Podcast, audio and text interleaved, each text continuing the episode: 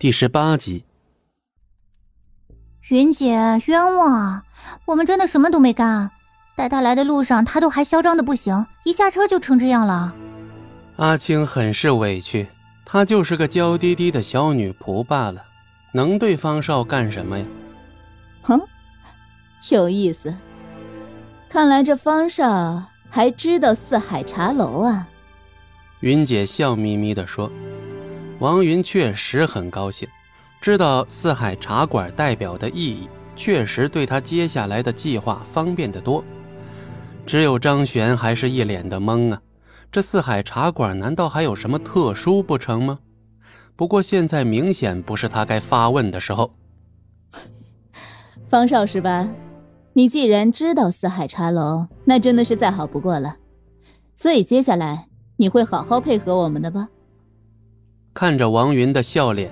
方少心中没有一点轻松的感觉，他只感觉到了无尽的恐惧。四海茶馆究竟是个什么存在？说实话，他不是很清楚。只不过他偶尔在他爹那儿会听到过一次，而他永远不会忘记他爹当初提起那四海茶馆的时候露出的惊恐表情。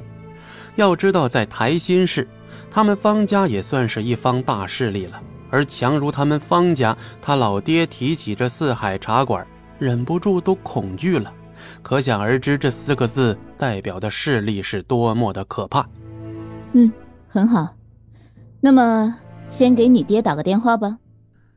王云的声音很温和，但是语气却不容这位方少拒绝。满脸惊恐的方少颤抖着手，慢慢掏出手机，解锁之后拨通了一个电话。你在哪儿？听说你又惹事儿了，你还要给我惹出多少事儿？给我滚回来！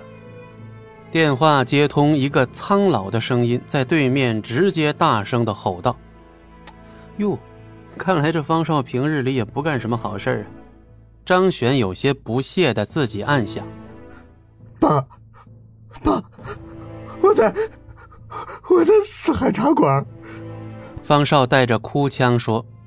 电话另一头立刻陷入了沉默，良久方才说了一句：“你让对面的人接电话。”方少抬起有些惊恐的脸，将手机递给王云，一脸的小心谨慎，生怕惹怒了他。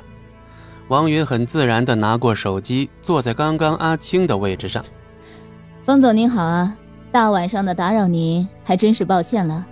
四海茶馆，我记得。你们不是很久都不营业了吗？哼，看来方总对我们还是很有些了解的呀。宜州毕竟地方不大，到了我这个层次，知道一点东西还是很正常的。那还真是太好了。刚刚我还在苦恼，如果您不知道四海茶馆，我该怎么跟您说话呢？四海茶馆啊，真是没有想到，居然还会找上我。我应该和你们没有什么牵扯才对吧？是啊，您和我们没什么关系。可是您的儿子，刚刚可是准备抢我们家少爷的未婚妻呀！什么？那个逆子！方总怒吼了一句，即便是隔着屏幕，房间内的众人也能感受到他的愤怒。不过很快，他的声音再次恢复了平静。你们想要什么？方总不愧是久经商场的大人物，这么快就调节好了心态，佩服佩服。对你们四海茶馆，我还算了解一点的。你们既然只是带走了我的儿子，又给我打电话，想必是我有什么东西是你们比较在意的吧？既然这次是我儿子理亏在先，若是四海茶馆有什么需要，我方某一定全力做到。哎呀，方总，您可别误会了。我们四海茶馆可不是绑匪，需要靠绑架来勒索呀。呵呵，我自然知道四海茶馆做事情是讲规矩的，只不过这次是犬子有错在先，身为他的父亲，做点赔偿自然是理所当然的。哎呀，那怎么好意思呢？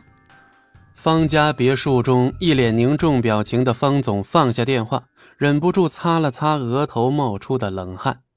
四海茶馆。